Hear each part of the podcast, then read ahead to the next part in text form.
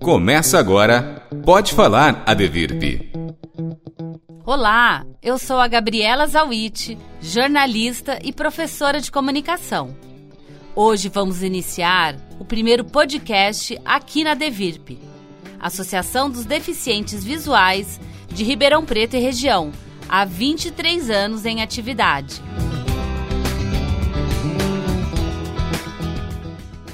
Falamos aqui da Rádio Web Adevirp em Ribeirão Preto. Estou com a jornalista e radialista Priscila Figueiredo, que trabalha no estúdio de gravação. Priscila, conta pra gente sobre a rádio e como é o seu trabalho. Olá, Gabriela. É um prazer participar deste primeiro podcast. Gostaria de agradecer o apoio da diretoria, da professora Marlene, nossa fundadora e presidente, neste novo projeto e estou muito feliz em mostrar um pouquinho do trabalho de nossos educandos. Bom, nosso trabalho no estúdio tem duas frentes: a gravação de audiolivros, que eu fico responsável, e a transmissão de programas ao vivo pela nossa rádio web, que o responsável é o radialista Júlio César. Focando nos programas de rádio, basicamente orientamos nossos educandos de como fazer a construção do programa que querem criar. E daí para frente, eles que comandam. O Júlio só opera os equipamentos. Hoje vamos falar sobre a importância do trabalho da rádio, o acesso à comunicação, as habilidades que são desenvolvidas e as dificuldades que eles encontram. Os alunos participam de oficinas e produzem programas de variedades. Teremos a participação do professor Guilherme Sandrin, pedagogo e pós-graduado em atendimento especializado. Guilherme ministra aulas de soroban e tecnologias assistivas aqui na Devirp. Também vamos conversar com três educandos da instituição que já trabalham em programas de rádio: Dirley, Wallace Bruno e Juliana.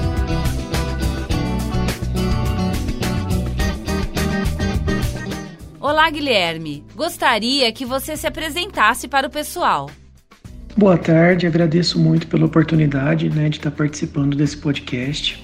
Eu sou o professor Guilherme, sou formado em pedagogia, tenho pós-graduação em atendimento educacional especializado. Fui educando da DEVIRP por 10 anos é, sou professor da DEVIRP já há seis anos e dou aulas de soroban, que é um instrumento que o deficiente visual utiliza para fazer cálculos matemáticos, né, um instrumento de origem asiática.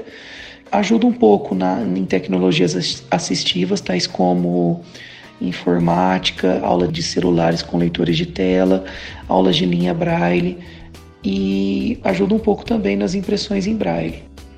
Como você vê a importância da comunicação para o desenvolvimento de habilidades para a comunidade dos cegos? Eu acho a comunicação imprescindível, né, para a comunidade dos cegos, né?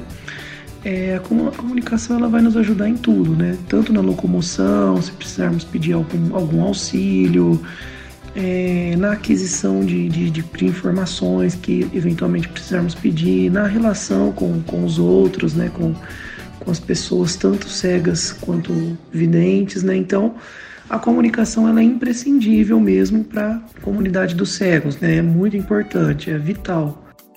Como professor, quais são as maiores dificuldades dos alunos com a tecnologia e com a comunicação? Uma grande dificuldade na comunicação muitas vezes é da, inter, da na interpretação né, que, os, que os educandos têm né, da, na, da comunicação. Né? É, muitas vezes não sabem se, se, se expressar, né? E não interpretam, né? De uma forma não muito clara a comunicação que os docentes acabam passando para eles. E a tecnologia, muitas vezes, é o acesso a essas a tecnologias, né, devido ao alto custo que tem para deficientes de um, em um modo geral aqui no Brasil. Então, muitas vezes, a dificuldade que eles têm mesmo é, ao, é com relação ao acesso a essas tecnologias, né, eles terem acesso a essas tecnologias. Sendo um deficiente visual, conte como desenvolveu suas habilidades em comunicação. Eu desenvolvi, né, desde pequeno. Eu fui, fui educando da DEVIRP, então sempre tive aulas de informática, sempre fiz cursos, né, e isso foi me ajudando a desenvolver, né. Então, é, com, com, com aulas e, e cursos e cursos até mesmo que eu faço hoje, né? E, e, prática, né? Acho que a prática também é muito importante. Então, tem que ter o conhecimento, né? O, aluno, educando tem que ter acesso ao, ao, ao, ensino, né? Ao conhecimento de, do que cada tecnologia faz, do que cada tecnologia pode facilitar na vida dele, mas tem que ter a prática também, né? Não pode só ter o conhecimento teórico, né? é necessário ter a prática dessas tecnologias. Percebo que a imaginação e a descrição são fundamentais para estabelecer uma comunicação para os cegos. Como desenvolver isso nos alunos? É por meio da leitura, né? Por meio da leitura e do acesso a conteúdos com audiodescrição, né? A leitura com de seja de livros de livros gravados em áudio, de livros em braille e conteúdos com audiodescrição, seja imagens nesses livros terem audiodescrição, seja eles terem acesso a filmes, a, a, a programas, a, a, conteúdos com audiodescrição mesmo, porque tendo acesso a esses conteúdos, ele vai desenvolvendo a imaginação dele, né? E com as descrições ele vai criando o, o desenho daquilo que ele está daquilo que ele tá lendo, daquilo que ele está ouvindo, ele vai criando um, um desenho mental do que seriam essas imagens né, que ele está tendo acesso. Você falou que uma das dificuldades dos alunos é quanto à interpretação das mensagens. Como isso pode ser desenvolvido? Creio que seja em aulas mesmo, né? Interpretação de texto. É, isso aí é um trabalho dos, dos, tanto dos pais quanto do professor. Ele assistiu alguma coisa, ele assistiu um filme, ele leu um livro. Mas e aí, me fala sobre o que, o que você leu, né? Isso que a Devirp já faz muito, né? Mas os pais também seria, é importante fazerem também. Né? Mas e aí, me fala o que, que você leu, me fala o que você entendeu da obra, me fala o que você entendeu do filme, né? me fala o que você entendeu desse livro. Né? E aí ele vai tendo, ele vai é, desenvolvendo essa habilidade de interpretação dele, né? habilidade de síntese, de resumo, ele vai desenvolvendo isso.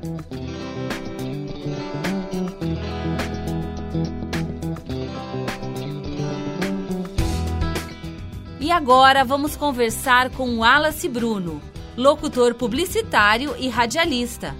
Wallace apresenta o programa Café com Viola aqui na Rádio Web Adevirp e também o programa Sertanejo Original na Rádio 7 FM.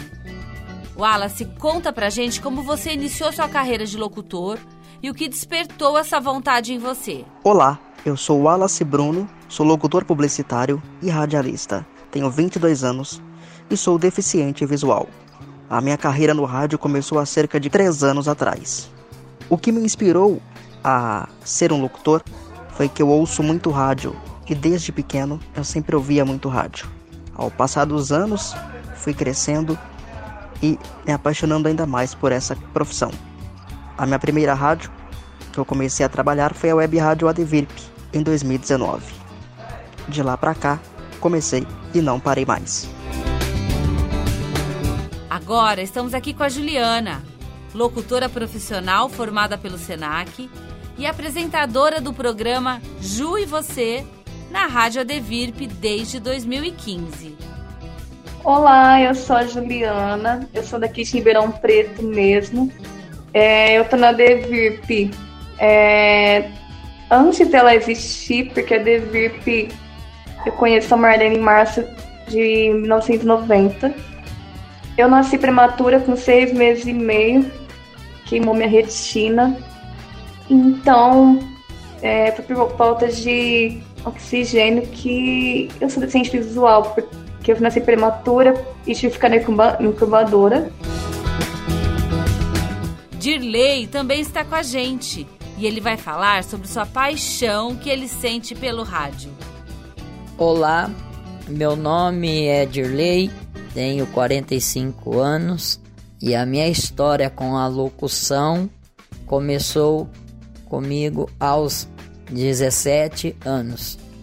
Íamos para Ribeirão Preto, lembro-me como se fosse hoje, em um Fusquinha azul, fazer programa de rádio evangélica numa rádio FM que tinha na Avenida da Saudade. Naquela época era gravado tudo em fitas cassetes.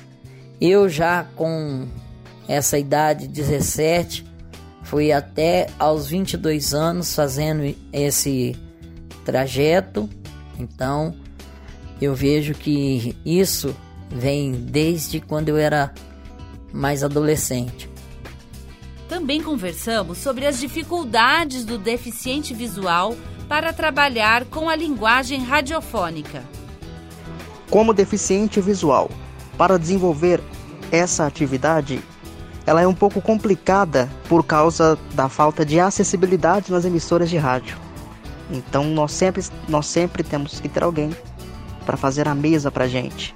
A gente não consegue fazer a mesa sozinho porque as rádios não oferecem o serviço de acessibilidade.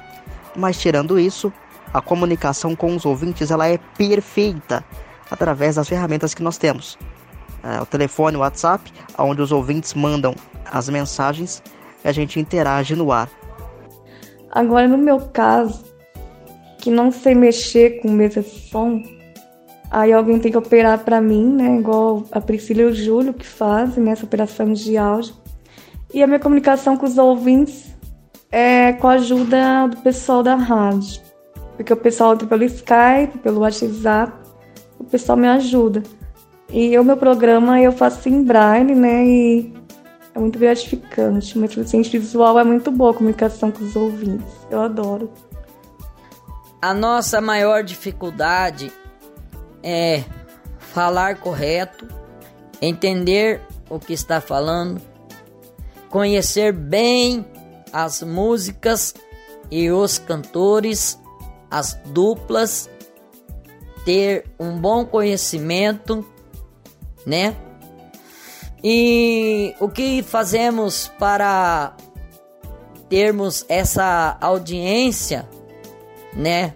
No programa Café com Viola fazíamos um quadro, é, modinha ou modão. E, e os participantes é, participavam através do WhatsApp. E eles votavam no modinha ou modão.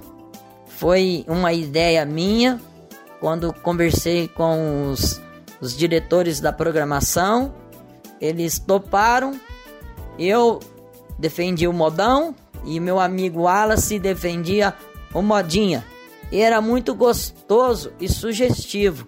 Sempre procurávamos artistas que falavam do, da, mesma, da mesma música ou tinham o mesmo repertório na música. E era gostoso. Todos participavam e todos ligavam para a rádio através do WhatsApp. E a nossa maior alegria é em participar em conjunto. Eu e o Wallace temos uma boa amizade e uma boa comunicação em conjunto. E agora vamos falar sobre as habilidades que um locutor precisa ter. É, ele tem que ser bem comunicativo, ele tem que ser sempre sorridente, independente de estar tá nervoso, de estar tá triste. No ar, ele tem que ser sempre sorridente, estar tá sempre alegre. Por quê? Porque o ouvinte conhece os seus locutores. O ouvinte conhece quando o locutor está triste, quando o locutor está tá, tá para baixo. Para mim, o locutor tem que ter voz, tem que ter dinâmica, simpatia, ele tem que conquistar os ouvintes e ele tem que ser um locutor completo, que saiba fazer de tudo um pouco. E para finalizar, pedimos aos nossos entrevistados que gravassem uma mensagem aos pais de crianças e adolescentes deficientes visuais. Uma forma de ajudá-los a desenvolver sua comunicação e autonomia.